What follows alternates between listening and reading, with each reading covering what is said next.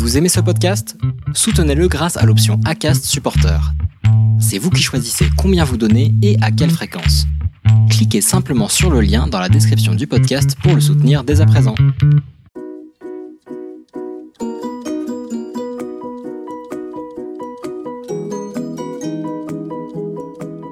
Bonjour et bienvenue dans Purpose Info, le rendez-vous de la raison d'être. Merci d'être présent pour ce neuvième épisode réalisé en partenariat avec le club RSE de ISC Paris Alumni. J'ai le plaisir tout particulier aujourd'hui de recevoir deux personnalités brillantes du monde des idées en France. Le philosophe André Comte-Sponville, auteur d'un dictionnaire amoureux de Montaigne et plus récemment de l'ouvrage Que le meilleur gagne aux éditions Robert Laffont et l'économiste Christian Saint-Étienne, professeur au CNAM et auteur du Libéralisme stratège aux éditions Odile Jacob. Un grand merci à vous deux d'avoir accepté de venir échanger dans Purpose Info. Pour démarrer l'échange, une question devenue un rituel, pourriez-vous, s'il vous plaît, nous dire, selon vous, quelle est la place de la création de valeur dans les finalités, au sens kantien peut-être, nous avons un philosophe aujourd'hui, d'une entreprise? Monsieur Comte-Sponville, à vous la parole. Ça se passait à Avignon, donc je déjeune avec ce groupe de, chefs d'entreprise. Et le, patron qui était à ma gauche, en l'occurrence, me dit, ça fait des années que je m'interroge sur la finalité de l'entreprise. Il me dit, ça y est, j'ai trouvé. Là, mon vieux, vous m'intéressez, je vous écoute. Il me dit, vous allez voir, c'est extrêmement simple. La finalité de l'entreprise, c'est la finalité de l'actionnaire. C'est extrêmement simple, mais je crois que c'est doublement éclairant. D'abord parce que ça rend raison de la diversité des finalités pour des entreprises différentes, ayant donc des actionnaires différents. Pourquoi voudriez-vous que toutes les entreprises aient la même finalité? Et pourquoi même voudriez-vous qu'elles accordent toutes à la création de valeur la même importance dans leur finalité? Euh, Si la finalité de l'entreprise, c'est de gagner le plus d'argent possible le plus vite possible, la finalité de l'entreprise, euh, c'est donc, euh, si c'est la, finalité de l'actionnaire, c'est donc aussi la finalité de l'entreprise. Mais si la finalité de l'actionnaire, c'est non pas forcément de gagner le plus d'argent le plus vite possible, mais d'assurer la pérennité de l'entreprise, comme souvent dans le capitalisme familial. Alors la finalité de l'entreprise, c'est moins la rentabilité immédiate que sa propre pérennité. Si, troisième exemple, la finalité de l'actionnaire, c'est par exemple le pouvoir, l'influence, comme dit-on parfois dans tel ou tel groupe de communication. Eh bien, la finalité de l'entreprise, c'est le pouvoir, la communication. Et donc, ce que j'aime bien dans la réponse de ce chef d'entreprise, c'est que ça nous rappelle qu'il n'y a aucune raison que toutes les entreprises aient la même finalité.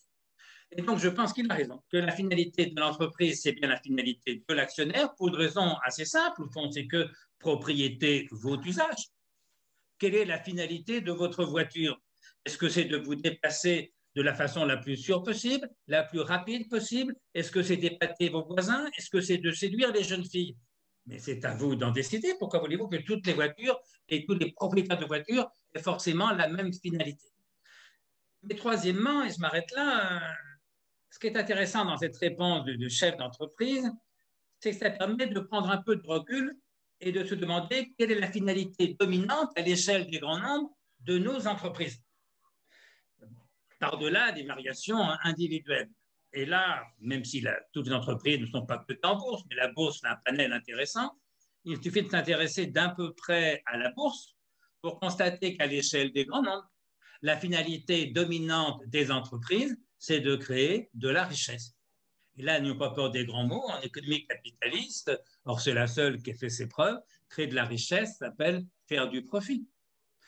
J'ai envie de dire, mais je ne choquerai personne ici, mais quand je dis ça à mes collègues, ça les surprend davantage, c'est bien une entreprise qui fait des profits. Moi, je trouve quand même curieux de vivre dans un pays où quand on apprend qu'une entreprise a fait d'énormes profits, comme dit volontiers la presse, la moitié de nos concitoyens pensant au chef d'entreprise se dit celui-là, quel salaud.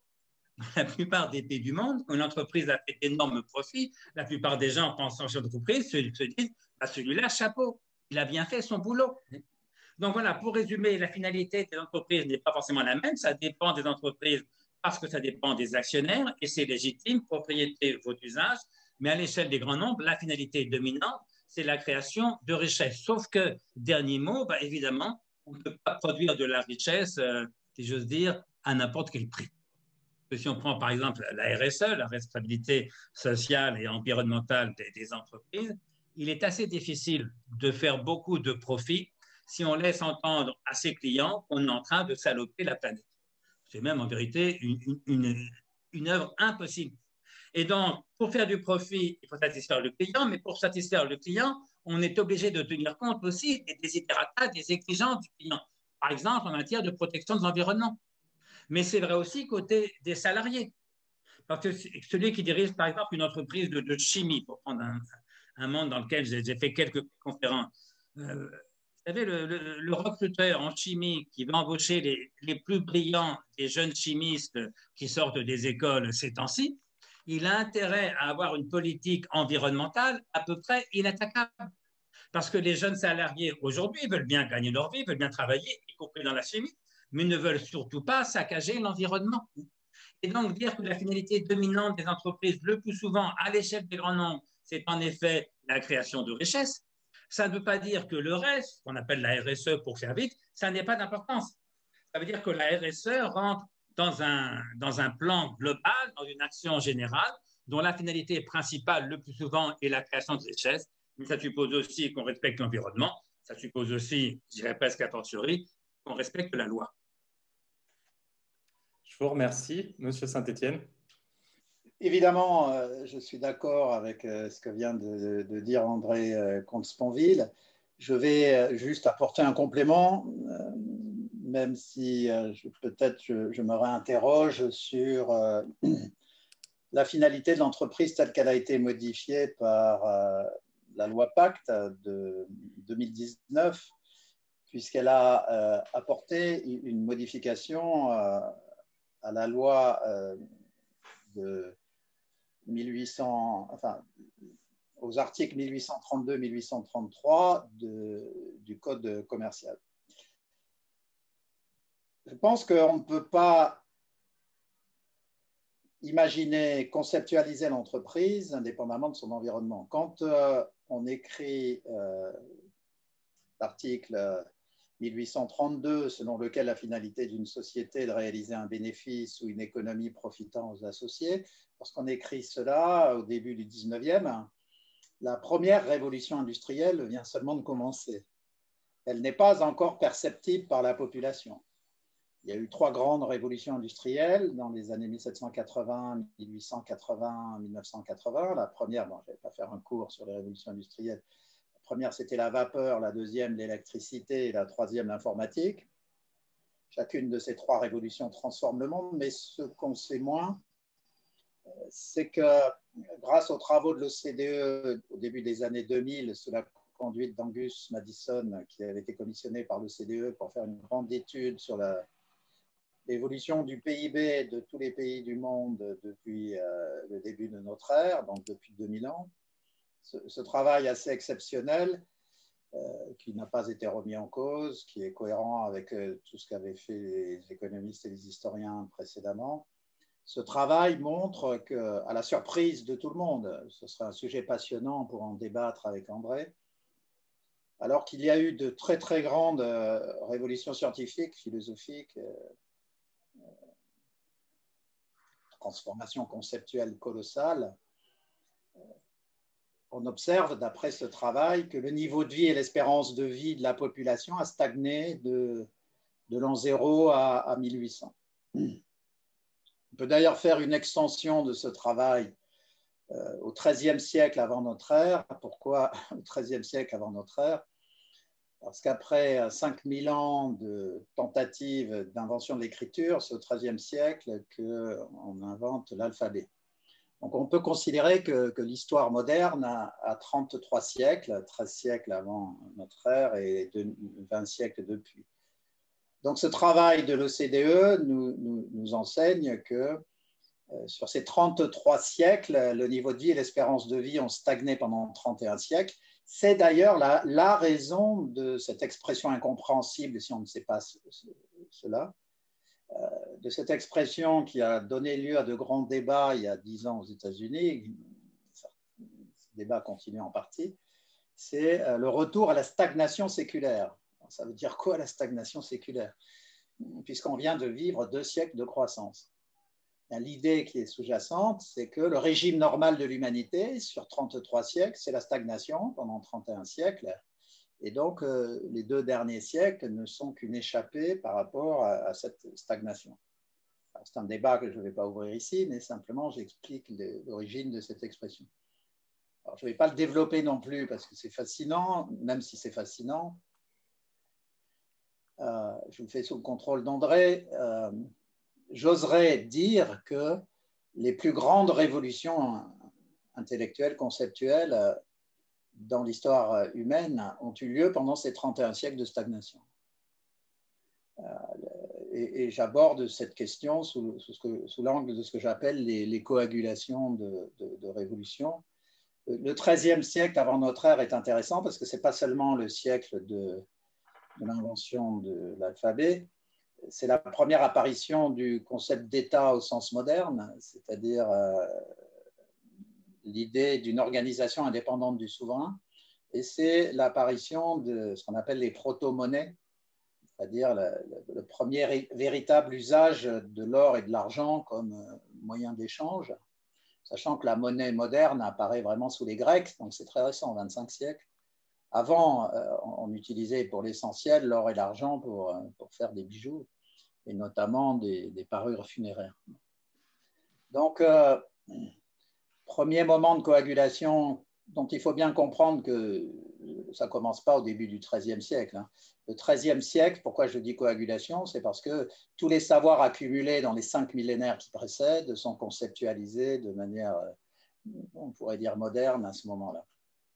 Deuxième moment de, conceptualisation euh, et euh, de coagulation des savoirs, c'est évidemment le moment grec, le cinquième, euh, qui euh, voit apparaître la philosophie, les mathématiques, même si on, avait des mathématiques chez les Égyptiens, la philosophie, même s'il y avait de la philosophie avant, mais disons que ce sont des grands moments de conceptualisation de ces transformations. Avec les Romains, on, invente le premier réseau Internet euh, puisqu'il y a eu trois grands réseaux Internet dans, au cours de ces 33 siècles.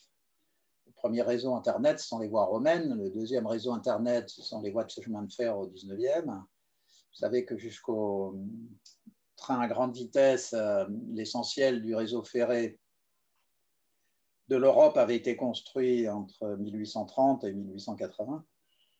Et euh, le troisième réseau, c'est évidemment le réseau Internet trois grands moments de transformation des échanges de, de, biens, mais aussi de services et d'idées. Euh, parce qu'avec les, les, voies romaines, ont circulé les idées aussi. Donc, euh, le, le moment au XIIIe siècle avant notre ère est un moment phénoménal de, de l'histoire intellectuelle de l'humanité. Le Ve siècle, tout aussi extraordinaire. Euh, ensuite, on a la, révolution qui symbolise toutes les révolutions, puisqu'aujourd'hui, euh, en management, on se gosse, on se, euh, met en avant sur l'idée d'innovation, de rupture. Ben, la plus grande rupture, peut-être, dans l'histoire intellectuelle, c'est celle qui porte le nom de révolution copernicienne. Puis ensuite, on a les Lumières. Et puis, euh, l'autre grand moment, donc les Lumières, c'est la nouvelle grande révolution philosophique euh, après les Grecs. C'est quand même incroyable que pendant ces 31 siècles, avec ces révolutions conceptuelles, à côté desquelles euh, passer d'un microprocesseur qui est sur 10, nanomètres à un microprocesseur sur 2 nanomètres, euh, ce sont des, évolutions technologiques, ce ne sont pas des révolutions conceptuelles. Donc le, sujet que j'aborde pas, mais qui est fascinant, c'est comment les plus grandes révolutions intellectuelles et conceptuelles de l'histoire de l'humanité. Les, Romains n'avaient pas seulement inventé euh, la voie romaine, en termes de l'APM dont parlait André, euh, c'est une des, innovations de management la plus incroyable qui s'appelle la Légion romaine. Et puis euh, également, ils ont inventé le droit romain et notamment euh, le droit de la personne morale par rapport à la personne physique. C'est des, des, transformations majeures, aucun impact sur le niveau de vie et l'espérance de vie. Pendant ces 31 siècles, pour l'essentiel, l'espérance de vie reste à 20 ans et le niveau de vie. Alors, il y a des différences entre les riches et les pauvres. 90% de la population est pauvre et sa pauvreté est la même sous Nabucodonosor que sous César, que euh, sous euh, Laurent le Magnifique, que sous Louis XVI. Et donc, on a deux révolutions industrielles et on, a, beaucoup essayé de réfléchir sur qu'est-ce qui a provoqué ces révolutions industrielles. Je ne vais pas le développer, mais donc, quand on crée, on, pense aujourd'hui qu'un des éléments majeurs qui ont déclenché la première révolution industrielle, c'est l'invention de l'entreprise. Et on, pose la finalité de l'entreprise dans le Code civil et le Code du commerce. Et donc, euh, on, écrit que l'objectif, c'est de réaliser un bénéfice euh, ou une économie profitant aux associés.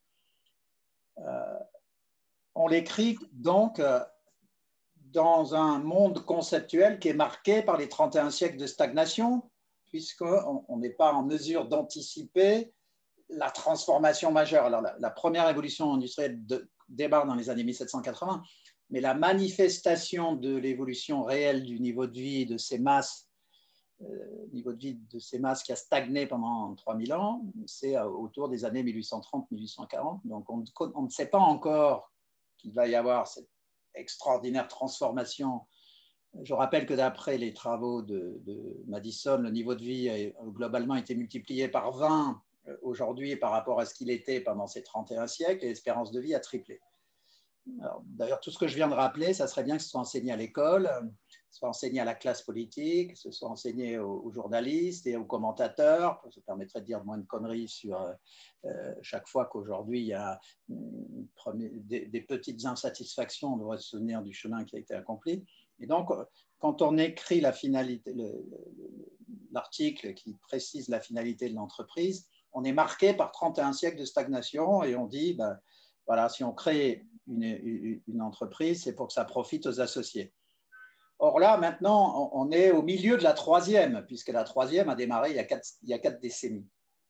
Et la particularité de la, troisième révolution industrielle, c'est euh, que plus que jamais, elle est marquée par le risque, le risque d'entreprendre. Jamais le risque d'entreprendre n'a été aussi élevé. Alors, je ne vais pas le développer, mais les 31 siècles de, stagnation ont été marqués euh, par ce qu'on appelle les rendements décroissants. Les deux siècles des deux premières révolutions industrielles ont été marqués par les rendements constants, qui, sont la marque de, l'industrie. Hein. Donc, quand on double une usine, on produit deux fois plus. Et là, on est dans des rendements croissants. Et les rendements croissants, avec la, révolution numérique, conduisent à ce que euh, parmi tous ceux qui se lancent dans une nouvelle activité, hein, de start-up ou, autre, il y en a un qui va ramasser la mise et les, un ou deux qui va survivre et tous les autres vont crever. Donc ça, ça n'existait pas en 1800. En 1800, euh, si vous fabriquiez des couteaux qui étaient des bons couteaux, vous les vendiez. Il n'y avait pas quelqu'un qui allait inventer un couteau au laser à côté. Donc, la, particularité de l'entreprise aujourd'hui, c'est qu'elle est construite sur le risque. Il y a un niveau de risque qui n'a jamais existé auparavant. Non pas que ce n'était pas risqué de faire des entreprises, mais euh, le niveau de risque est, sans équivalent. C'est pour ça que je, dis qu'aujourd'hui, euh, la raison d'être de l'entreprise, c'est de, de, créer de la valeur dans un univers de risque euh, absolu et que ce qui va motiver euh, la création d'entreprise, c'est vraiment fondamentalement l'envie d'entreprendre euh, et d'entreprendre dans un niveau de risque extraordinaire. Alors ces deux notions, je, fais écho à ce que disait André tout à l'heure, sont incomprises en France, parce qu'en France, on a une vision quasiment de, la stagnation. On a l'impression que le cerveau euh, économique et social français reste le cerveau du 18e, qu'on n'a pas intégré les deux siècles de transformation ultérieure. Je fais référence au point qu'il développait quand il disait ici, quand quelqu'un gagne, on le, critique. On aime les entreprises qui perdent de l'argent en France, on n'aime pas les entreprises qui gagnent de l'argent parce que je pense que c'est lié à cette vision du monde de, la stagnation séculaire qui, qui, infuse la, conscience française à travers la paysannerie jusqu'au XXe siècle. Mais donc, euh, pour moi, dans ce contexte d'entreprendre ou de lancement d'entreprise dans un niveau de risque qui n'a jamais été connu, le profit n'est pas un objectif, mais une contrainte. C'est-à-dire que si vous ne gagnez pas d'argent, vous mourrez. Et donc, euh, tout ce qu'a dit André, je suis d'accord. Je rajouterai simplement cette notion euh, importante, c'est que l'environnement a changé pour des raisons, euh, si on analyse, si on, je, me méfie évidemment de la, de la sociologie marxiste, mais si on accepte infrastructure et superstructure, l'infrastructure économique et technologique a été modifiée par le basculement vers les rendements croissants. Et dans ce, donc, dans ce contexte, on est obligé de penser la notion de risque. Hein, la réussite, c'est la contrepartie de la prise de risque. Alors que dans la vision française, la réussite, euh, c'est quelque chose qui est automatique euh, dans les mains des capitalistes. D'ailleurs, les capitalistes existent sui generis. Hein. En France, il y a les pauvres et les riches les riches sont riches depuis toujours et pour toujours, les pauvres sont pauvres depuis toujours et pour toujours. Euh, l'idée que toute personne peut entreprendre dans un univers de prise de risque pour réussir, ce n'est pas, ce n'est pas intégré, ce n'est pas en tout cas véhiculé par le système scolaire comme nous le savons tous. J'ai peut-être été long, mais ce que je voulais dire, c'est que euh, j'adhère totalement à ce qu'a dit André. Je voulais simplement rajouter cette dimension économique et technologique qui euh, euh, explique qu'on ne peut plus penser ces questions de profit ou de RSE comme si on était en 1800. Et que la, meilleure façon de servir ce qu'on appelle les parties prenantes aujourd'hui, c'est un terme que je n'aime pas, mais c'est de travailler intelligemment avec ses fournisseurs, avec ses clients, et de telle sorte que son personnel soit content d'être là. Donc, on ne le fait pas parce que, euh, voilà, on s'est relevé euh, un matin comme euh, Saint Paul, hein, ayant, touché, ayant été touché par la grâce et on a vu Dieu, donc on crée une entreprise à mission. Non, je pense que le grand service qu'on peut rendre à la société, c'est de, c'est de réussir dans ce système de prise de risque, parce que sinon, quand on échoue, en fait, on détruit du capital et du travail. Donc, euh, l'échec en économie, c'est une destruction, et euh, la réussite, c'est une construction, et la réussite n'est durable que si euh, les clients, les fournisseurs et le personnel y trouvent son compte. Donc, voilà, je trouve qu'il y a beaucoup de, de verbiage autour de cette notion de, raison d'être. Hein, je pense que la raison d'être de l'entreprise, pour finir, c'est euh, euh, de, mettre en œuvre avec succès un projet qui est par nature risqué et en s'assurant que euh, les fournisseurs, le personnel et les clients sont heureux. je peux dire un mot, je suis bien sûr d'accord avec ce que vient de dire Christian. Je voudrais juste rebondir sur deux points. Le premier point, c'est quelque chose que j'ai souvent dit en, vous citant, Christian, parce que c'est vous qui me l'aviez appris, cette histoire de niveau de vie qui, pendant euh, plus de 20 siècles, reste stable et d'espérance de vie qui reste euh, constante, alors que le niveau de vie a été multiplié par 20 en deux siècles et l'espérance de vie multipliée par 3. Euh, ça semble, alors que pendant ces, ces 20 siècles ou 25 siècles, si on prend l'Antiquité grecque, il y a eu des révolutions intellectuelles formidables, des chefs-d'œuvre de l'esprit euh, comme jamais. On pourrait en conclure qu'il n'y a aucun rapport entre la vie économique et la vie intellectuelle. Or, je crois que c'est faux. Parce que si historiquement, diachroniquement, dans le temps, vous avez raison, géographiquement, vous avez tort. Parce que euh, la Grèce du 5e siècle, c'est dans la ville la plus riche de, Grèce, c'est Athènes, c'est pas, pas à Sparte. Euh, la Renaissance italienne, 14e, 15e, 16e siècle, c'est l'Italie du Nord. L'Italie la plus commerçante est l'un des pays les plus commerçants et les plus riches de toute l'Europe. Pensez à Amsterdam au XVIIe siècle, euh, ou à New York euh, au XXe siècle. C'est-à-dire que ce qu'on constate, c'est que, oui, chronologiquement, il n'y a pas de parallélisme entre la vie économique et les éventuelles révolutions intellectuelles, philosophiques, spirituelles ou, esthétiques, ça c'est vrai. Mais en même temps, les pays où la vie de l'esprit se passe, où il se passe quelque chose d'essentiel, sont presque toujours les pays économiquement les, les plus riches. Ça n'annule pas du tout ce que vous disiez, mais ça, ça, le complète, si je peux me. Je, je compléterai votre remarque, mais allez-y. voilà, enfin, moi, ça me paraît très important de, de se rappeler que la philosophie est née entre quelques villes des ports de Méditerranée étaient les villes les plus commerçantes euh, de, l'Europe de, l'époque. Pareil pour la, pour la Renaissance italienne, pareil pour Amsterdam au XVIIe siècle, euh, ou pour l'Angleterre au XIXe siècle, pour l'Amérique du Nord au XXe siècle.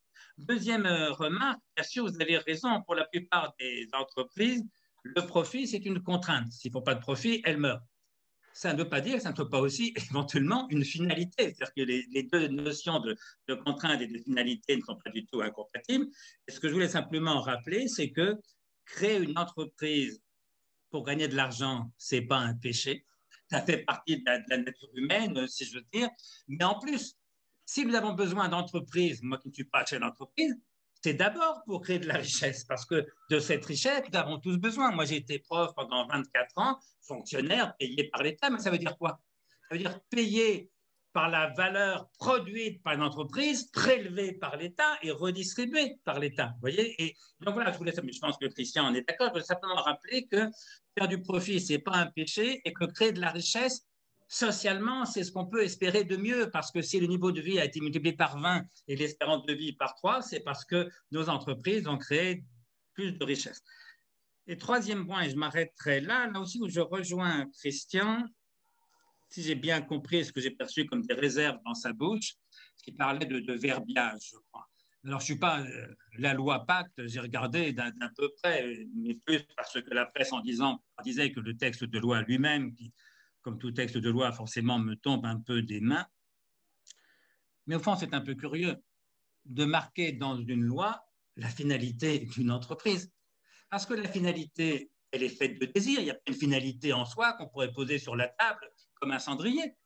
Dans quelle mesure l'État peut-il légiférer sur nos désirs? C'est quand même très, très singulier.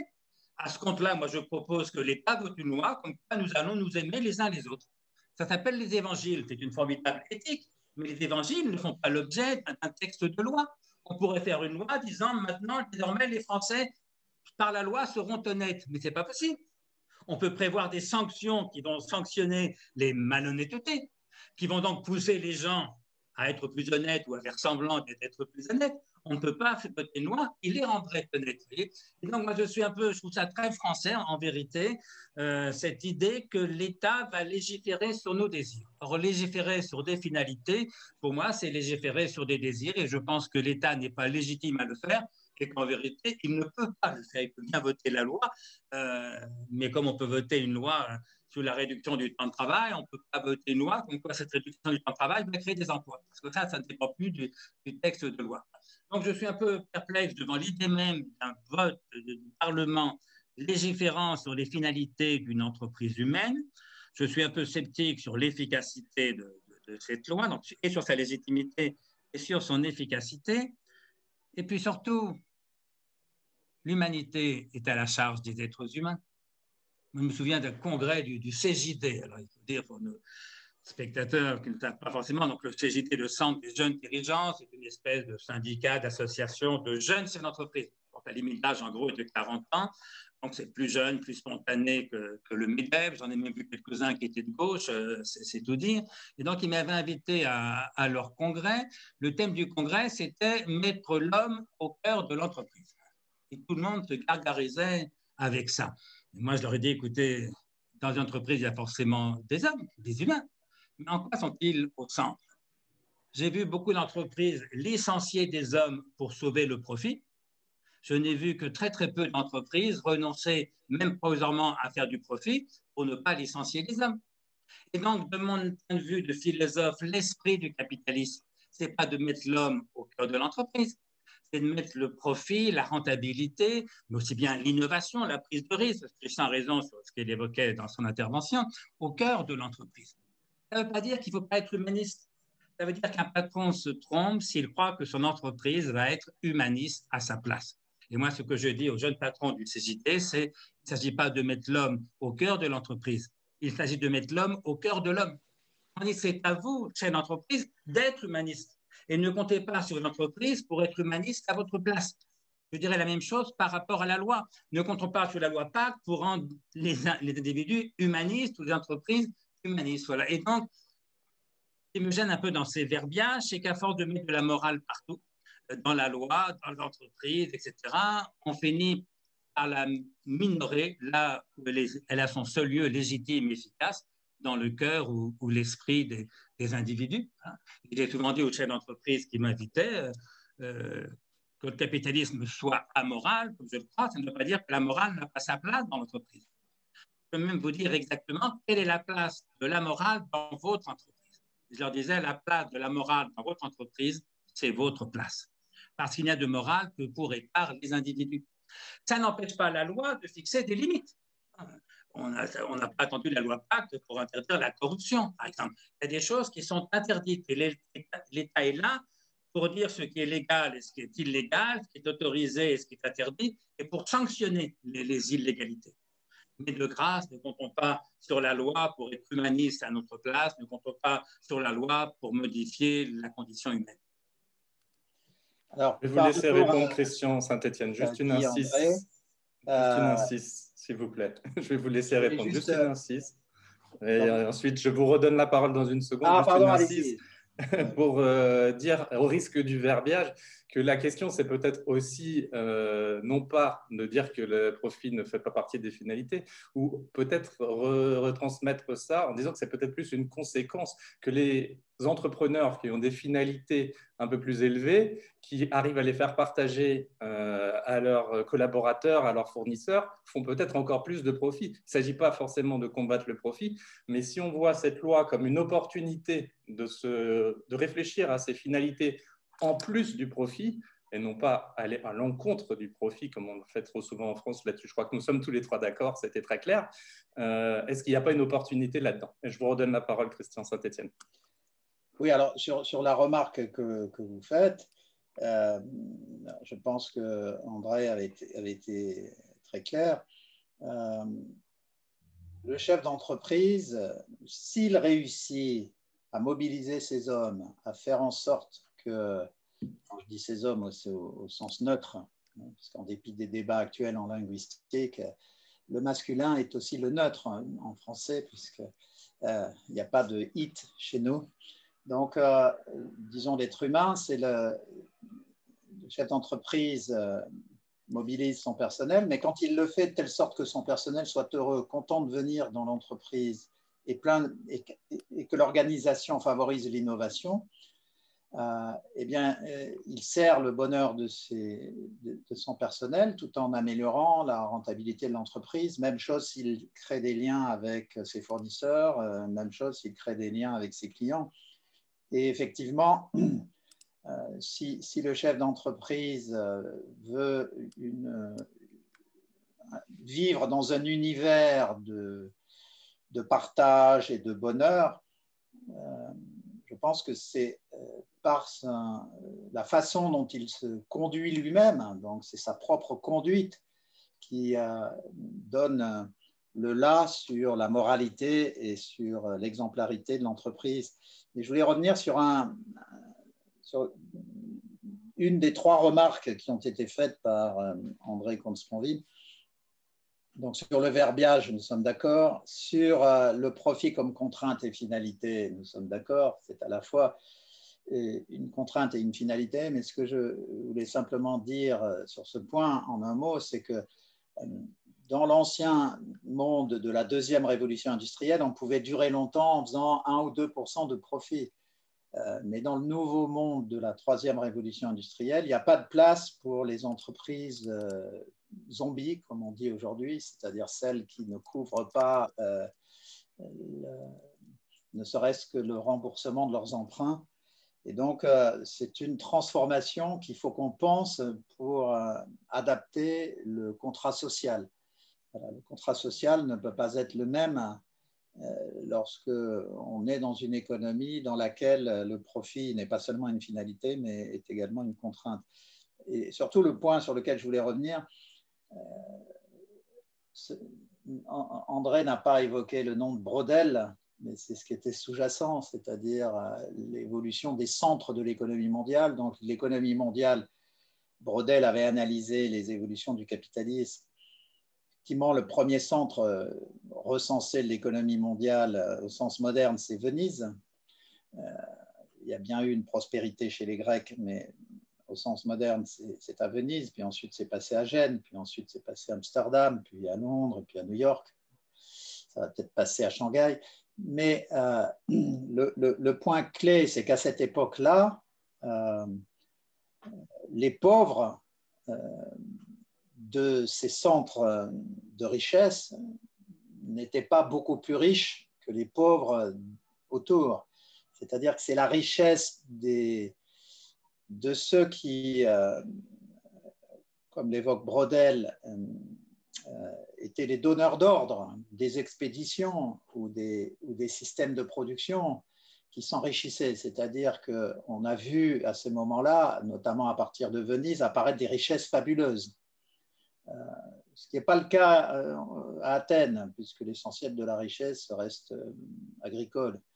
Il y a bien un peu d'échange avec l'Égypte, mais, mais, le reste du bassin méditerranéen, mais c'est l'essentiel de la richesse reste, reste agricole. Avec Venise, euh, vraiment avec l'essor du commerce, il y a l'apparition de, dynasties fastueuses qui vont d'ailleurs jouer un rôle clé dans le développement de l'art par la, commande de ces familles euh, aux artistes.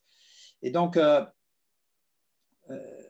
quand j'ai évoqué les grandes révolutions conceptuelles pendant les 31 siècles de stagnation, j'ai justement dit à ce moment-là que ça ouvrait un débat que je n'allais pas traiter ce soir. Et donc, euh, je n'ai pas dit qu'il n'y avait pas de lien entre ces révolutions conceptuelles et l'évolution de la société. Euh, j'ai simplement dit qu'il n'y a pas de lien apparent entre ces transformations conceptuelles phénoménales et euh, une histoire euh, économique et sociale de l'humanité qui est, une histoire de stagnation, même s'il apparaît des familles très riches qui peuvent procéder à la commande publique, enfin, de, la, commande familiale qui aujourd'hui serait publique. Donc, c'est quand même quelque chose d'assez extraordinaire. Alors, ça ne veut pas dire que euh, sous l'apparence de la stagnation, il n'y a pas des transformations. Et donc, on pourrait, euh, si, on, si, un jour on, lance un débat sur ce sujet, on pourrait dire que peut-être que euh, les révolutions conceptuelles et intellectuelles des 31 siècles préparent l'essor des deux siècles dont nous avons bénéficié, puisque une partie de la science servira de base aux révolutions technologiques du 18e qui conduiront à l'émergence de la révolution industrielle. Et l'autre point que j'évoquais, c'est que, alors je, le développe juste en une minute, on pense aujourd'hui que le concept d'entreprise dans sa version moderne qui est apparue à la fin du, du 18e a joué un rôle clé dans la révolution capitaliste. Et l'entreprise, personne morale, a été un lieu d'accumulation à la fois de capital et de savoir-faire. Or, pour faire écho indirectement à ce que disait André, le concept d'entreprise personne morale, bah, il apparaît chez les Romains. Mais sauf que les Romains n'en font rien en fait. Euh, les Romains euh, vivent dans, euh, au fond avec une conception économique qui est celle de la prédation, mais pas de l'entrepreneuriat. Donc ils ont créé une enveloppe qui sera utile 18 siècles après, mais dont ils n'ont rien fait la deuxième grande révolution dont on pense qu'elle a joué un rôle clé, c'est au XVIe et XVIIe, qui prépare la révolution des Lumières. C'est l'apparition de l'individu de raison dans la philosophie au XVIIe, c'est-à-dire un individu qui est responsable de ses actes et qui, en même temps, euh, peut agir.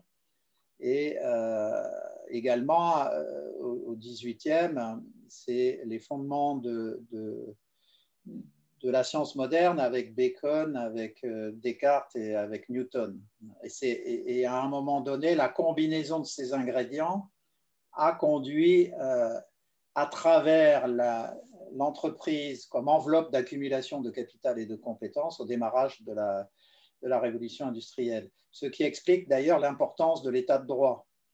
Euh, André évoquait le fait que c'est une erreur de vouloir assigner des objectifs euh, relevant de la morale euh, à des entreprises, mais qu'en revanche, elles doivent obéir à la légalité. mais elles, elles, doivent y obéir et en même temps, elles y vivent. Hein, c'est comme une matrice. L'état de droit, c'est une matrice pour l'entreprise. Et je termine en, faisant part d'une observation que tout le monde peut faire en se rendant en Afrique. Euh, dans les villes africaines, vous voyez beaucoup de mécaniciens incroyables qui sont capables de prendre une voiture en morceaux et d'en refaire une neuve. Et jamais ils ne créent une entreprise de 100 ou 200 personnes. Pourquoi? Parce qu'ils enrichissent leur famille, ils s'enrichissent eux-mêmes, mais jamais ils ne créent d'entreprise, parce que s'ils créent une entreprise qui réussit, l'État va leur prendre ou quelqu'un d'autre va leur prendre, parce qu'il n'y a pas d'état de droit solide. Voilà, donc euh, l'état de droit, c'est à la fois la, contrainte qui, euh, qui, conduit à s'assurer que les entreprises euh, respectent les orientations de la société, mais c'est surtout une enveloppe de protection pour, pour l'entreprise.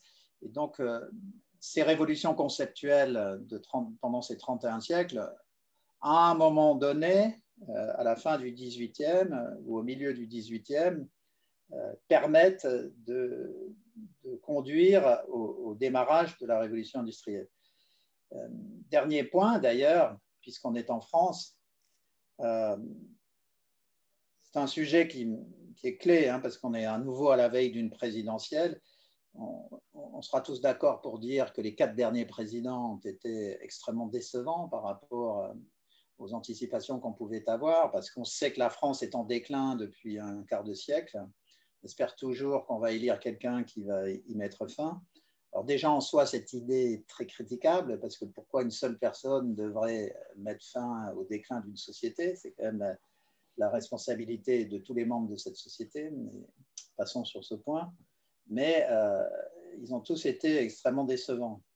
Et euh, quand on regarde les raisons de cette déception, euh, l'observation d'André sur le fait que le, profit est mal vu, peut être généralisé. On, adore l'entrepreneur qui vivote, ou qui, on va l'encenser s'il fait faillite, mais en préservant euh, autant que possible euh, euh, son personnel, mais de, de, façon plus générale, on a du mal avec le mot industrie. Le mot industrie est devenu un gros mot il y a 30 ans, associé à, la pollution. On a du mal avec le, le, mot de profit, on a du mal avec le mot d'entrepreneur. Et si nous sommes dans une révolution économique et scientifique fondée sur la prise de risque, l'entrepreneur, euh, le capital et euh, l'industrie au sens moderne de la robotique, de l'informatique, de la génétique, eh bien, on a des blocages conceptuels et, mentaux qui, qui, nous empêchent de réussir. Et, et j'expliciterai ça de la manière suivante. Vous savez que nous formons des ingénieurs assez extraordinaires en France. Nous avons d'excellents financiers et euh, nous avons des entrepreneurs euh, assez remarquables. Mais si, vous prenez euh, ces trois personnes, en, France, elles produisent deux, tellement elles sont contraintes par cet univers mental, sans parler des contraintes légales et sociales. Vous prenez les mêmes trois personnes, vous les mettez en Angleterre ou aux États-Unis, ils produisent quatre. Donc, euh, il y, a une vraie interrogation à la veille de la prochaine présidentielle. Pour moi, c'est minuit moins une. La France est déjà passée au cours des 20 dernières années de, première division en deuxième division. Si, on continue à merder comme on le fait depuis 20 ans, on va passer en troisième division. Et euh, tous les gens brillants qu'on forme euh, iront, iront exprimer leur talent ailleurs. Donc, je pense que la, question d'ailleurs du jour est très intéressante de ce, de ce point de vue-là, mais s'interroger sur les finalités conceptuelles, philosophiques, technologiques d'une société, c'est absolument décisif, hein, parce qu'on voit que les blocages chez nous, euh, bien sûr, euh, on, dénonce toujours la fiscalité et les règles sociales, mais les blocages résultant de la fiscalité et des, règles sociales résultent de blocages conceptuels euh, qui sont bien plus graves. Et, la question je me pose, c'est comment débloquer ces, blocages conceptuels, voire même philosophiques. On est, la France avait fait des choses assez extraordinaires entre 1850 euh, et, 1930. On a oublié que en 1900, nous étions quasiment la Californie du monde au sens où nous étions capables de prendre euh, des révolutions technologiques venues de plusieurs pays pour en faire des choses extraordinaires. Nous étions à la pointe de l'aviation, de la chimie, de la pharmacie, de l'automobile. Et tout ça s'est effondré au milieu du XXe. Donc, euh, je, n'ai pas la réponse, ce sont des interrogations.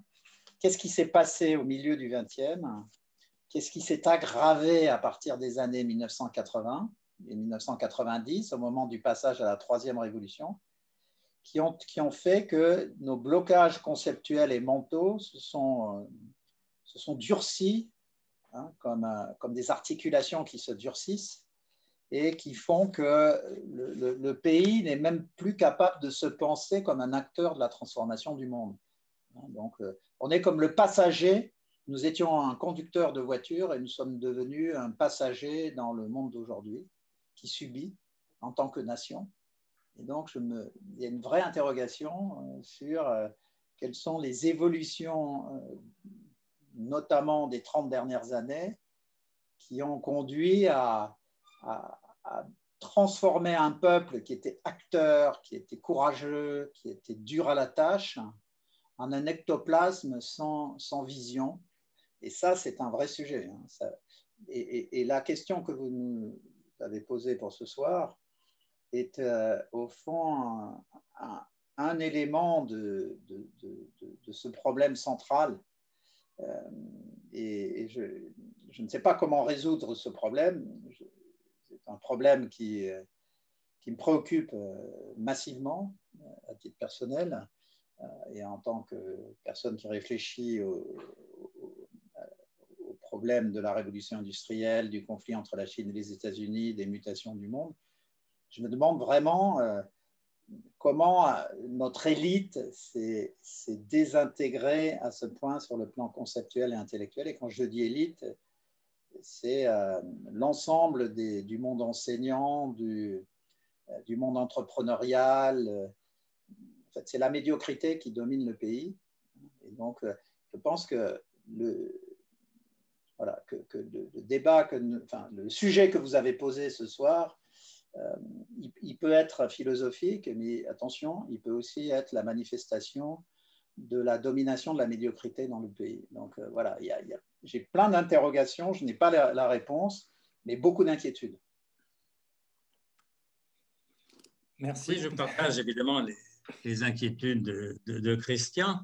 Euh, un mot d'abord sur votre incise. Euh, au fond, ce que vous nous dites, c'est que la loi Pacte pourrait faire en sorte que des exigences sociales, sociétales, environnementales s'ajoutent à la quête euh, du profit et d'autant plus, disiez-vous, que l'entreprise, au fond, grâce à ça, ne fera que davantage de, profit. Autrement dit, la RSE, pour dire vite, la, responsabilité sociale et environnementale de l'entreprise, c'est l'intérêt de, l'entreprise. Là-dessus, je suis complètement d'accord. Mais si c'est l'intérêt de l'entreprise, pourquoi prétendre le lui imposer par une loi? On n'a pas imposé par une loi quelque chose qui est, de, votre intérêt, vous le ferez spontanément.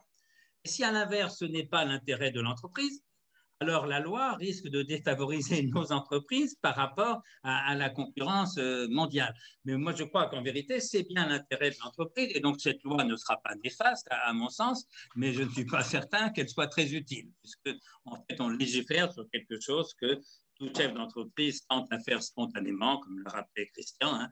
L'intérêt de son entreprise, c'est de satisfaire ses clients, c'est de satisfaire ses salariés le, plus qu'il peut. C'est la seule façon pour lui de, réussir en tant que, chef d'entreprise.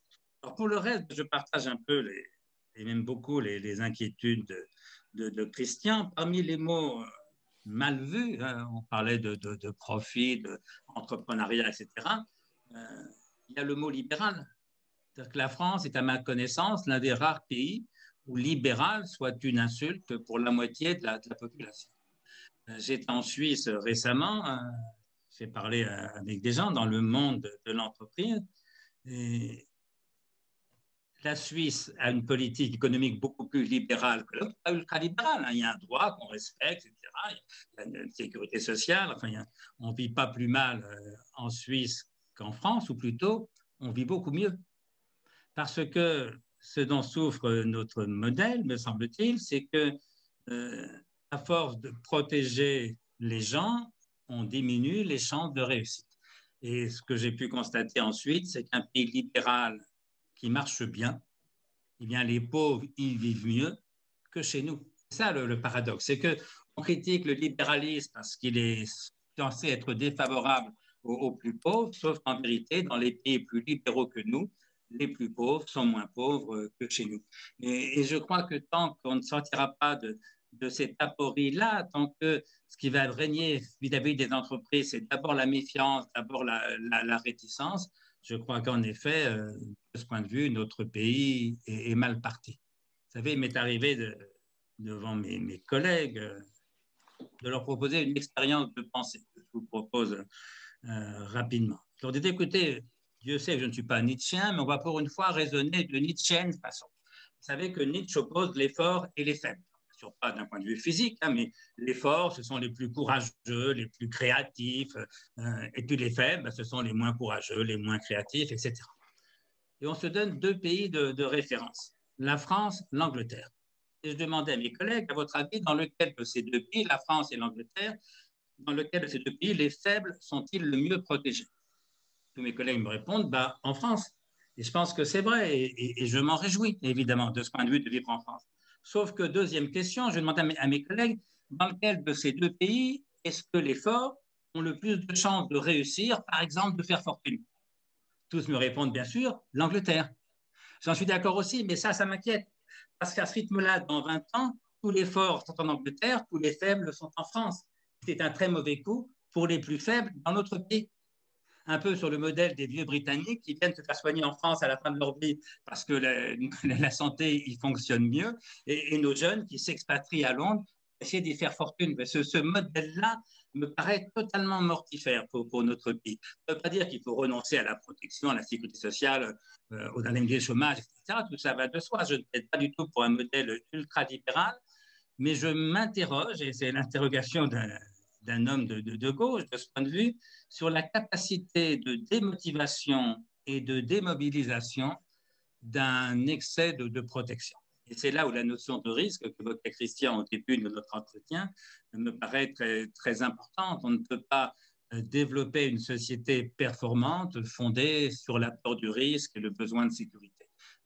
Je les débats autour de ce que j'appelle le pan médicalisme, autour de, autour de la pandémie, où j'ai pensé que la peur de la mort tendait à tout emporter et à l'emporter sur l'amour de la vie, ce qui me paraît un contresens sur la condition humaine, eh bien, je dirais un peu la, même chose. La peur du risque, le besoin de sécurité finit par bloquer notre pays. Et encore une fois, ceux qui en souffrent le plus, c'est ceux justement qui ont besoin de protection et de sécurité, les plus faibles, les plus pauvres, les plus démunis. Euh, vous avez déclaré, euh, M. Comte-Sponville, euh, dans une conférence il y a quelques années, je ne suis pas sûr que ce soit le, celle à la conférence des jeunes dirigeants, je crois que c'était une autre, le travail n'est pas une valeur morale, c'est pourquoi il doit avoir un sens. Est-ce que s'interroger sur la raison d'être, ce n'est pas une occasion de souvent manquer peut-être, mais ce n'est pas une occasion de donner du sens au travail? Oui, mais vous savez, on ne paye pas les gens pour le plaisir on paye les gens pour le travail qu'ils font, c'est que leur travail est utile. Et donc, en vérité, tout travail a un sens. Le, euh, fabriquer un pont, une, route, construire des, immeubles, faire circuler des, capitaux ou des marchandises, tout ça a forcément un sens, ça sert à quelque chose. Et au fond, ce qu'on a redécouvert, pour le coup, positivement pendant la pandémie, c'est l'utilité de ces petits métiers, hein, ce qu'on appelait les, les secondes corvées, euh, les livreurs, les caissières de, de grande surface, ça a tout à fait du sens. La difficulté, c'est pas que leur travail serait insensé. La difficulté, c'est que le sens de leur travail ne les satisfait pas personnellement. Mais ça, je le comprends très bien parce que tout travail n'est pas également créatif, également euh, épanouissant.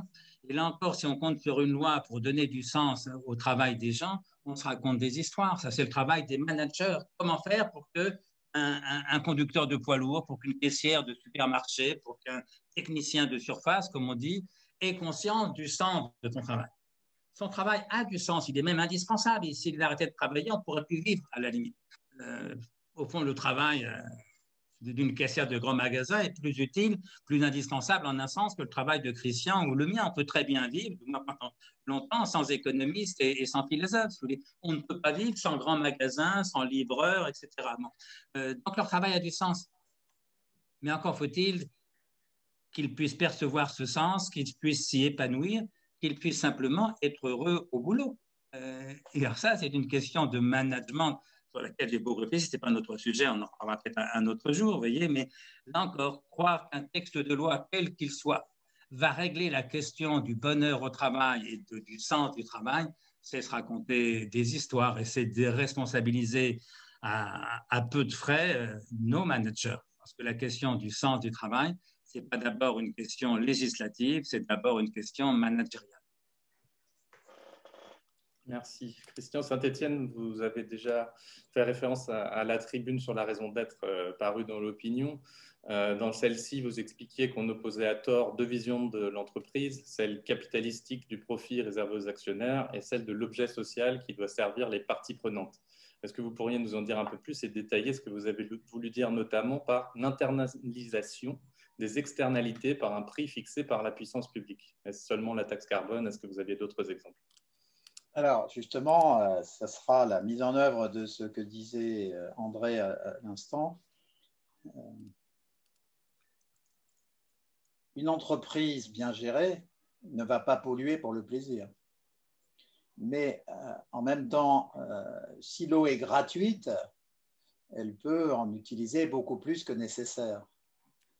Si polluer est sans conséquence, il est vraisemblable qu'une machine tournant à, la limite pollue plus qu'une machine bien réglée.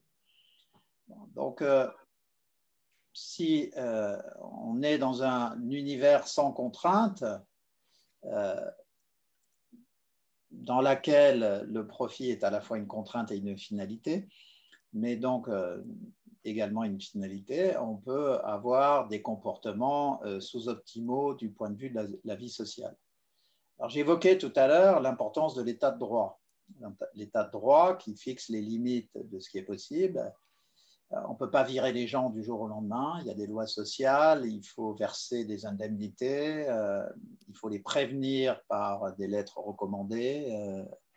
donc, parce que au passage, ce qu'on respecte, ce n'est pas l'employé, c'est la dignité de l'employé. Et la dignité de l'employé, c'est la dignité humaine. Donc, euh, c'est ce qui a conduit à, ces lois sociales.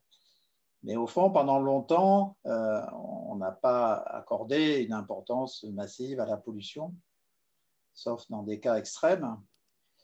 Aujourd'hui, on le fait, et c'est là où effectivement, euh, on ne peut pas attendre euh, de la conscience morale des chefs d'entreprise, même s'ils en ont une, euh, d'internaliser dans euh, la maximisation de l'organisation de leur société et de leur entreprise les, contraintes de la société. Donc, l'État, de par la loi, dans une, démocratie libérale moderne, sommes effectivement dans le régime de la. Notre régime politique, c'est le régime de la démocratie libérale représentative, sachant que quand notre régime politique, c'est juste un aparté, euh, et celui de la démocratie libérale représentative en, on met en cause le mot libéral et on met en cause la représentation, c'est qu'on est en crise systémique. Mais donc, euh, dans, un état de droit euh, opérant euh, avec un régime de démocratie libérale représentative, il est impératif que l'État fixe les prix correspondant au comportement qui vise à basculer sur la société les, les coûts induits par le comportement des entreprises. Donc, euh, on pourrait avoir euh, une part significative des entreprises, voire dominante des entreprises, qui euh, et des comportements visant à privatiser le profit et socialiser les inconvénients de l'activité économique. Donc, il est absolument essentiel que l'État, de façon transparente, intervienne pour éviter euh, ces comportements. Alors, il y a deux façons, à partir du moment où on veut éviter ces comportements, d'agir. La première façon, c'est l'interdiction ou le contrôle direct. D'une certaine façon, euh, ce dont on a parlé ce soir relève du contrôle direct. Mais il y a, de l'avis de, tous les économistes, un moyen euh, beaucoup plus subtil, beaucoup plus intelligent d'agir. Et ce moyen, c'est cette expression horrible euh, que vous avez évoquée, qui est celle d'internalisation des externalités. Euh, ça, si vous dites ça à 20 heures à la télé, vous avez gagné, 95% des auditeurs passent sur la chaîne d'à côté. Donc, euh, néanmoins, c'est un des principes clés de la, transformation du monde aujourd'hui. Alors, de quelle internalisation des externalités doit-on parler? Il est clair qu'il faut euh, une taxe carbone, mais il faut aller euh, beaucoup plus loin. Les travaux des économistes depuis euh, une vingtaine d'années, en France, aux États-Unis, au Royaume-Uni, ont conduit à proposer une taxe sur les licenciements qui interviendrait sous forme de cotisations différenciées au régime de protection des salariés Aujourd'hui, avec l'informatique et les déclarations mensuelles des entreprises, c'est très facile de savoir quelles sont les entreprises qui recourent très peu au, licenciement et celles qui en font un mode de management. Et donc, euh, il y a plus de 20 ans, euh, les économistes, y compris des prix Nobel, qui sont devenus prix Nobel pas seulement pour cette proposition, mais pour d'autres, ont dit ben, euh, il faut différencier les cotisations au régime de chômage entre les entreprises qui ne licencient pas et celles qui licencient. La, façon française d'aborder le sujet, c'est plutôt d'interdire le licenciement, par exemple. Donc, euh, simplement, selon les secteurs économiques, euh, cette approche-là d'aller vers des cotisations différenciées au régime du chômage ne suppose pas qu'il y a des chefs d'entreprise qui utilisent les licenciements parce que ce sont des salauds ou euh, des chefs d'entreprise qui licencient peu parce qu'ils sont vertueux. Euh, il y a aussi des secteurs économiques qui font que euh, il est assez facile d'assurer la stabilité de, de, ses salariés. Par exemple, si vous êtes Veolia et que vous avez signé des contrats d'eau ou de traitement des déchets sur 15 et 20 ans, on comprend bien que vous pouvez assurer la stabilité de, l'emploi par des CDI qui sont mis en œuvre sur 20 ans, 30 ans, 40 ans. Si en revanche vous êtes euh, dans euh, l'organisation des cocktails, vous avez zéro visibilité sur euh, les cocktails que vous allez pouvoir gagner et mettre en œuvre. Dans, un, dans une soirée, si vous avez des cuisines intégrées, mais ayons à l'esprit par exemple le modèle de le nôtre, vous avez des, cuisines intégrées, vous, faites euh, euh, les, préparations de cocktails au plus haut niveau de qualité dans le monde. Euh, et simplement, vous avez besoin de serveurs, peut-être 50 serveurs le soir où vous faites une manifestation de ce type. Ben, ces serveurs, ils sont embauchés pour la soirée. Donc, ils ont des contrats courts, comme on dit, qui sont ultra courts et euh, ils peuvent avoir 300 contrats dans l'année. Ils auront 300 contrats d'un jour. Alors, on peut évidemment euh, faire évoluer cette structure en disant, bah, quand même, si c'est récurrent, euh, le nôtre pourrait au moins avoir la moitié de son personnel sur des durées beaucoup plus longues. Donc, on peut avoir des, des, transformations structurelles des activités, mais il est clair que la durée du contrat ne sera pas la même dans l'activité de restauration que dans l'activité de Veolia. Donc, euh, on peut tenir compte de ces éléments, mais euh, donc, ce que les économistes ont évoqué, c'est qu'on peut ensuite raisonner pas seulement au niveau de l'économie, mais par secteur. Euh, dans le secteur de l'hôtellerie-restauration, on pourrait observer les entreprises qui utilisent beaucoup de licenciements et celles qui l'utilisent moins. De même, dans, l'activité de traitement des déchets, il peut y avoir des petites entreprises qui recourent facilement au licenciement. Donc l'idée est, simple. Euh, mettons que vous ayez une cotisation au régime d'indemnisation du, chômage qui soit de 4% de la masse salariale ça pourrait être de 3% pour les entreprises qui, par secteur, sont celles qui licencient le moins, et 5 ou 6% pour celles qui recourent euh, massivement au licenciement par négligence du management qui ne veut pas se donner la peine d'avoir des euh, structures de formation interne pour s'assurer que ses salariés sont bien formés, ainsi de suite. On peut imaginer aussi régulièrement on a des études sur les délais de paiement. Alors, les délais de paiement, c'est mortel pour les PME. Vous savez que globalement, l'économie moderne, mais de manière générale, l'économie depuis toujours, est organisée euh, avec des donneurs d'ordre et puis des sous-traitants de premier rang, puis des sous-traitants de second rang. C'était moins apparent avant, maintenant c'est totalement apparent. Airbus euh, ou Peugeot euh, ou Renault sont des Stellantis aujourd'hui sont des donneurs d'ordre, mais vous savez que 60% de la valeur ajoutée d'une voiture est faite par les sous-traitants et que les constructeurs sont euh, des, euh, essentiellement bureaux d'études qui essayent de parler en permanence avec les clients finaux et de développer des produits euh, qui répondent le mieux possible à la demande. Puis ensuite, les principaux blocs de l'avion ou de la voiture. Sont faits par des sous-traitants.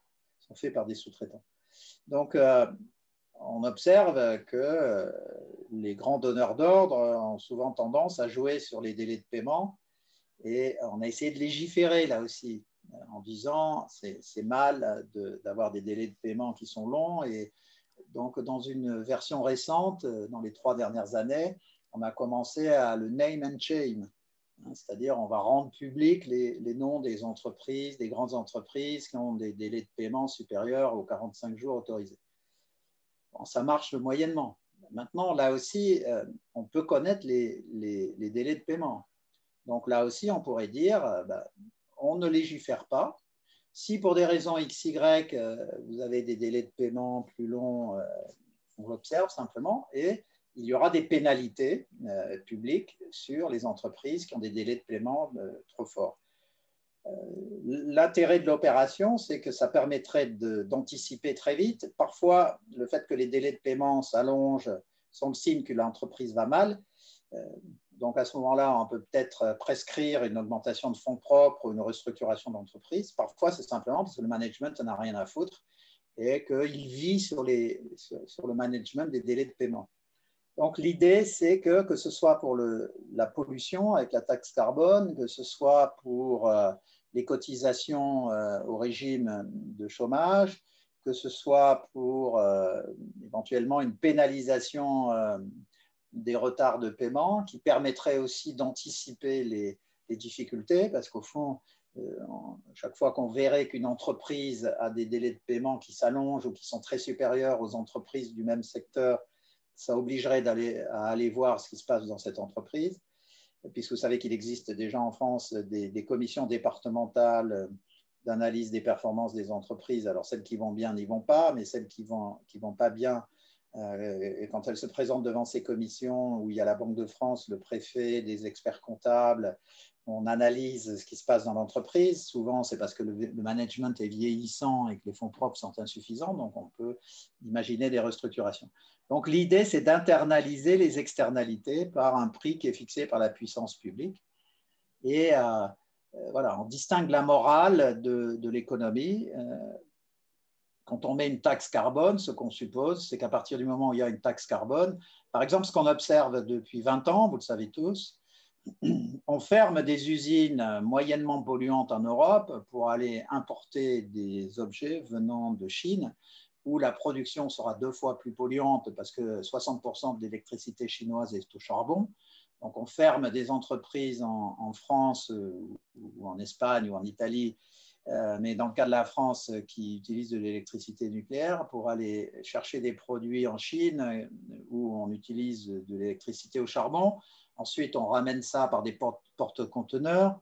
Donc, ce qu'on sait, c'est qu'un porte-conteneur sur transfert de Shanghai au Havre pollue autant qu'un million de voitures. Euh, et, tout ça, c'est au service du prix le plus faible pour le consommateur. Maintenant, vous mettez en place une taxe carbone, ben, vous protégez l'emploi ici, et puis vous réduisez et la pollution par les porte-conteneurs et la production en Chine à partir d'électricité au charbon. Donc, euh, plutôt que de dire c'est mal de polluer, euh, l'idée, c'est d'intégrer dans les coûts de production les effets négatifs sur la société des comportements des entreprises et là, c'est doublement positif. Un, ben, dans le petit exemple que je prenais, vous protégez les emplois, mais deux, euh, si on croit à ce que je disais au début, c'est-à-dire que nous sommes dans une économie euh, entrepreneuriale de prise de risque, euh, les entrepreneurs, qui sont par nature maximisateurs d'efficacité, vont s'organiser pour produire avec le minimum d'énergie et le minimum de pollution. Donc, on gagne sur tous les tableaux. Donc, cette approche générale proposée par les économistes d'internalisation des externalités, pour moi, c'est infiniment plus efficace pour, servir le bien public que des lois comme le RSE, euh, comme la, loi Pacte, parce que euh, ça évite d'avoir des considérations morales sur le comportement des entreprises, mais en revanche, ça met une épée dans le dos des entrepreneurs pour les amenés à être vertueux, non pas par vertu, mais pour maximiser euh, leur intérêt. Vous remercie. Si vous m'avez accordé une dernière question, parce que je vois que le temps passe, euh, comment expliquez-vous que les Français semblent avoir désormais davantage confiance dans leurs entreprises, peut-être surtout les PME, que dans leur personnel politique André Comte-Sponville. Ah, d'abord, euh, quand vous dites surtout les PME, ça m'inquiète parce que c'est toujours l'idée, je sais bien que small is beautiful, mais l'avenir souhaitable d'une PME, c'est de devenir une grosse entreprise. C'est ce qu'il faut souhaiter. Ou une grosse PME, d'abord. C'est l'une des, différences avec l'Allemagne, c'est que nous avons beaucoup moins de, grosses PME, qui est efficaces, euh, innovantes, euh, modernes, etc. Donc arrêtons de célébrer euh, ce qui est petit. diriger une grosse entreprise, c'est pas un péché. Qu'une entreprise grossisse c'est une bonne nouvelle pour elle, mais aussi bien pour, pour le pays dans, lequel, les pays dans, dans lesquels elle travaille. alors, votre question de départ, c'est ah comment expliquer que nos entreprises et nos hommes d'entreprise plus populaires que, nos politiques. C'est vrai qu'il y a 20 ou 30 ans, c'était l'inverse. Hein. Je me souviens, quand, j'étais jeune, le monde de l'entreprise était très volontiers critiqué, notamment dans, le cinéma. Hein. il y a beaucoup de, films dénonçant au fond les, entreprises. Il y en a moins aujourd'hui. Et inversement, nos hommes politiques sont aujourd'hui davantage décriés qu'autrefois. Euh, je ne saurais pas trop bien l'expliquer, sinon par ceci, que la France est sans doute le pays où on demande le plus à l'État. Et comme on demande à l'État des choses qu'il ne peut pas donner, forcément, ça suscite euh, de l'insatisfaction. Souviens quand Lionel Jospin, pour qui j'ai beaucoup d'estime, a eu le malheur de dire que voulez-vous, l'État ne peut pas tout. A fait un, tollé, si vous voulez. C'est quand même très étonnant. Euh, il disait en gros, plus de font quatre, il fait jour à midi. Tout le monde sait bien que l'État ne, peut pas. Mais il ne fallait pas le, dire. Euh, voilà, quand on demande à l'État de, faire reculer le, chômage, n'est pas l'État qui crée des emplois. On peut demander à l'État de créer des conditions telles que l'entreprise fasse reculer le chômage. Ça, évidemment, hein, il faut le faire, voyez. Mais je pense qu'on vit dans un pays, peut-être depuis le, pouvoir absolu d'Henri IV, depuis les Jacobins. Euh, et en un sens, le général de Gaulle, paix à son âme, en a rajouté dans, ce domaine-là, où on demande plus à l'État que partout ailleurs, et donc où il y a davantage de déception, de rancœur vis-à-vis de l'État. Quand quelque chose ne marche pas, chez nous, c'est la faute de l'État, et donc comme l'État, c'est une abstraction, euh, c'est la faute euh, aux hommes et femmes politiques. Au-delà de cette explication, ce que je voudrais dire, c'est que c'est un très mauvais symptôme. Parce qu'au fond, rappelons que dans une démocratie, en gros, on a les dirigeants que l'on mérite on ne fera pas croire que la France est un pays de 68 millions d'individus formidables, malheureusement dirigés par un carteron de lâche et d'imbécile. Ce n'est pas vraisemblable.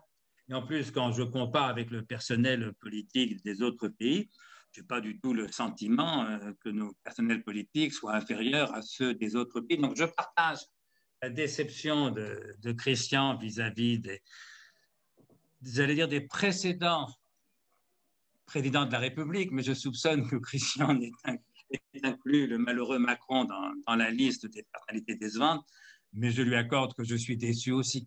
Est-ce que je suis déçu par Macron? En tout cas, je constate euh, évidemment son relatif échec, qui me semble paniable. Mais est-ce que c'est parce que les hommes politiques sont moins bons que d'autres?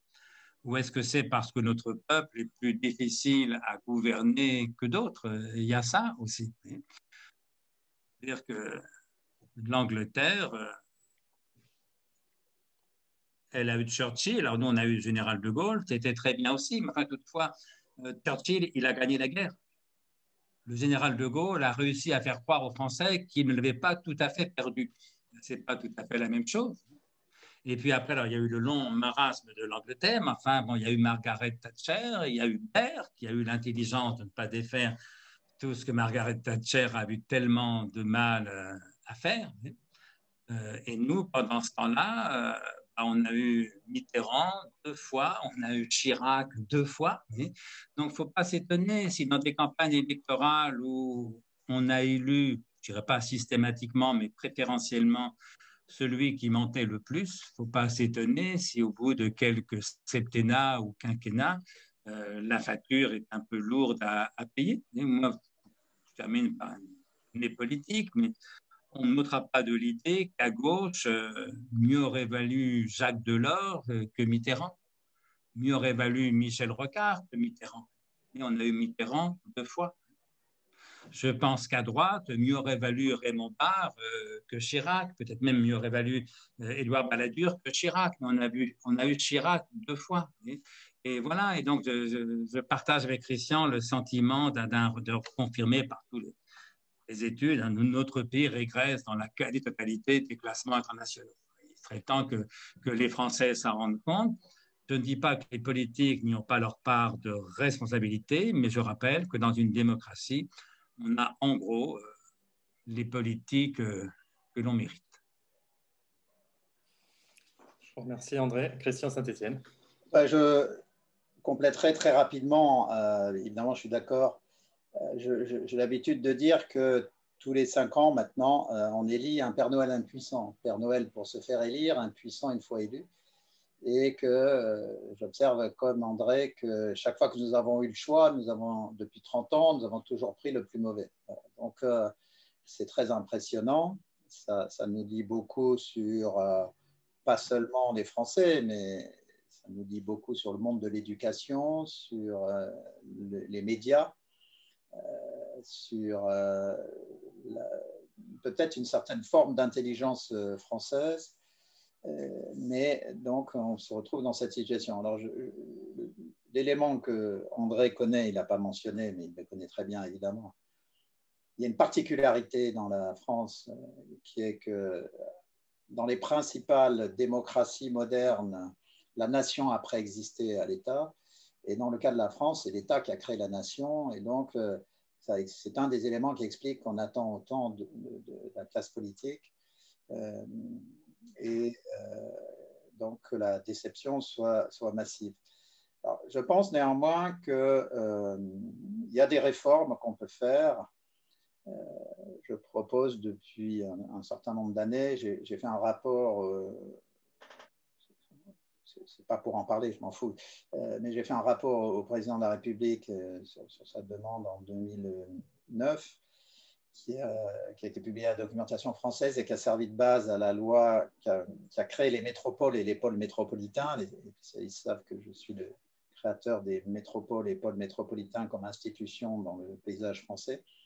Mais on n'est pas allé au bout de cette réforme. Je pense qu'il faut aller au bout de cette réforme. Et dans, dans le paysage euh, assez négatif que nous avons évoqué, euh, nous avons une mine d'or qu'on n'utilise pas. Euh, suite aux lois Chevènement, depuis 30 ans, toutes les communes ont été obligées de se rattacher à une intercommunalité.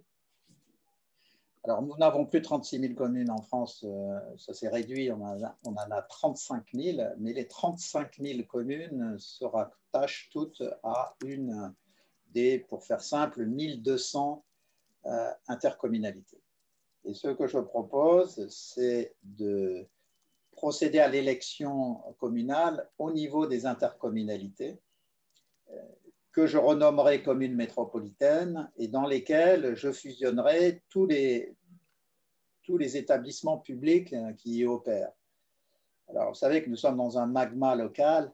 Euh, un maire de ville est élu euh, président de l'Interco, au sein de laquelle il y a un syndicat des déchets, un syndicat d'eau. Il cumule à la fois les présidences et les indemnités. Alors, c'est la nature de ce système qui fait qu'on n'arrive pas à évoluer.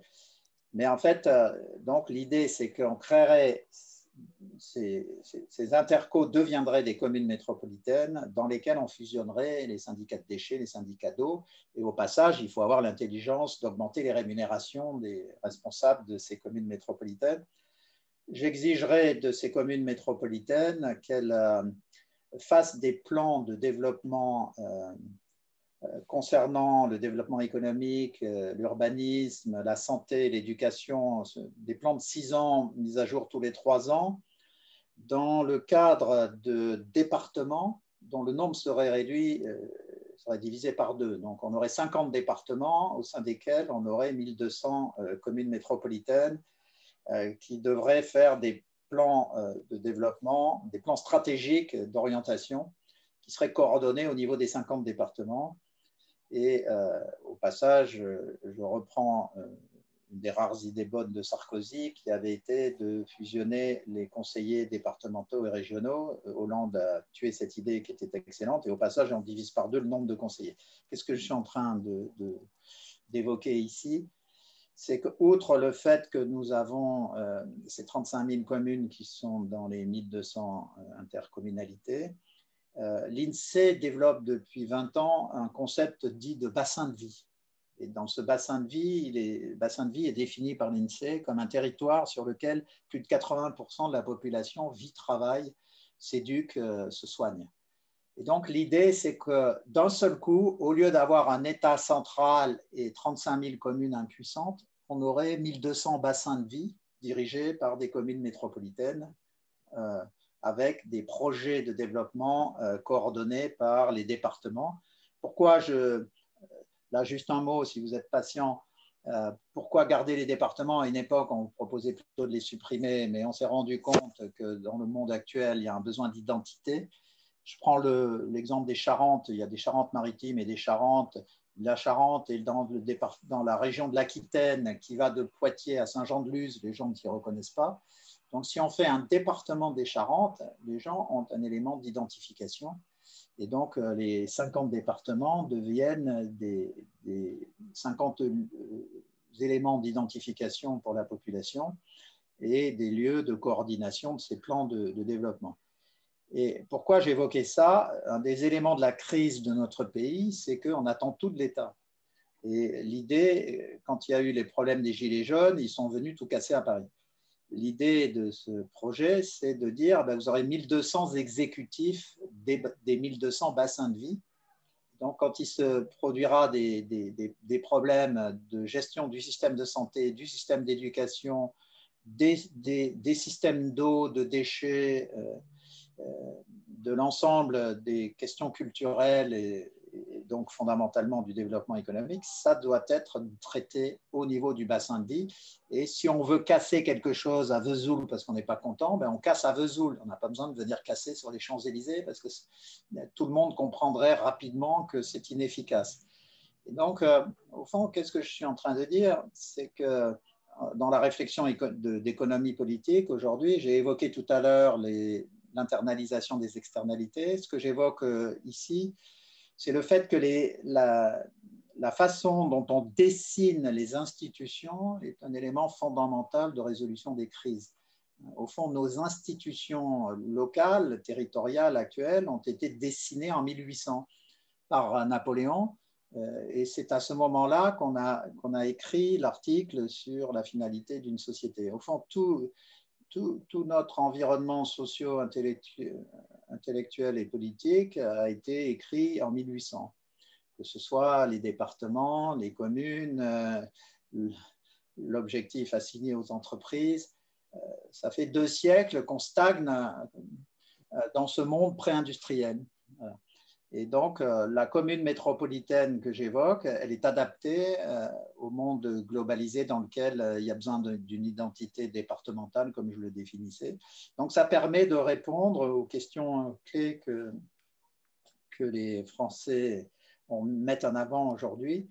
Je pense qu'il faut arrêter de tout attendre de, ce président Père Noël impuissant. Alors, je ne le développe pas ici, je l'ai développé dans, mon dernier livre là, sur le libéralisme stratège, qui est paru l'année dernière. Je pense même qu'à terme, il faudrait revenir sur l'élection du président de la République au suffrage universel parce qu'on essaye d'élire un Dieu tous les cinq ans, ça n'a pas de sens. Euh, je pense que si on faisait ces réformes institutionnelles, il faut revenir à la démocratie libérale représentative avec euh, ses bassins de vie. Et ça ferait un système dans lequel il y aurait beaucoup plus de degrés de liberté et de capacité d'adaptation. Si en plus on permet de généraliser la différenciation institutionnelle qui ferait que peut-être euh, le département des Charentes ne serait pas exactement géré comme le département de l'Alsace, qui lui-même rassemblerait les deux départements actuels qui d'ailleurs ont été fusionnés dans la collectivité d'Alsace. Je pense qu'on on, introduirait des degrés de liberté dans le fonctionnement socio-économico-politique du pays qui éviterait les crises à répétition que nous connaissons. Et dans ce contexte-là, ce qu'on demanderait au gouvernement national et au président, ça serait de rendre des copies, là aussi, tous les six ans, remise à jour tous les trois ans, euh, sur euh, quelles grandes orientations scientifiques, technologiques, militaires, euh, éducatives et en termes de recherche pour le pays dans le monde de demain. Voilà, ce que ne font pas du tout les, les, les, patrons de, de l'État français depuis 30 ans. Nous, sommes, nous avons un État extrêmement lourd, un État obèse qui est géré à un horizon de trois mois il faudrait un État léger géré à un horizon de 20 ans, dans lequel les entreprises, naturellement, euh, grâce à l'internalisation des externalités, euh, euh, atteindraient finalement ce qu'on souhaite tous. Hein. Effectivement, c'est un comportement qui soit à la fois social et environnemental responsable. Mais ça doit venir par l'intérieur, par la, nature des institutions. Hein. les institutions comme parce que l'internalisation des externalités, c'est euh, une forme d'institution, c'est une catégorie particulière d'institution. Les, les, intercommunalités, c'est une catégorie particulière d'institution. Ce n'est pas de la même nature, mais euh, ça relève de, l'organisation de la vie collective. Et je pense que c'est comme ça qu'on peut, qu'on peut faire évoluer ce pays, surtout rattraper un retard qui est en train de s'aggraver et qui va conduire à des désillusions terribles. Déjà, le passage en deuxième catégorie, euh, les gens ne le mesurent pas, mais le niveau de vie relatif de la France par rapport à l'Allemagne sur les 15 dernières années a baissé de 15%, c'est colossal. Mais on est parti pour que ça baisse encore plus. Donc, à partir de quel moment il va y avoir des ruptures euh, sociopolitiques absolument majeures si on ne se réveille pas? C'est pour ça que ces réformes institutionnelles ont l'air modestes, mais euh, il faut faire confiance au territoire, il y a des gens de qualité, et il faut arrêter de tout attendre du niveau national qui n'est plus le niveau pertinent en dehors de la fixation des normes et des objectifs stratégiques, mais c'est au niveau des territoires qu'il faut opérer si on veut être pertinent. Bien, il me reste à vous remercier l'un comme l'autre d'avoir donné de la hauteur à tous ces sujets. et d'avoir su aussi terminer euh, sur des propositions, sur une note d'espoir. Après un débat qui avait peut-être une tonalité parfois pessimiste, vous me répondrez sans doute réaliste. Chers auditeurs, je vous remercie par avance de continuer à réagir, de commenter, de continuer à faire vivre le débat en ligne. Rendez-vous la semaine prochaine pour Purpose Info Focus et le mois prochain pour un nouvel épisode de Purpose Info avec Karine Kraus et Axel Lemaire.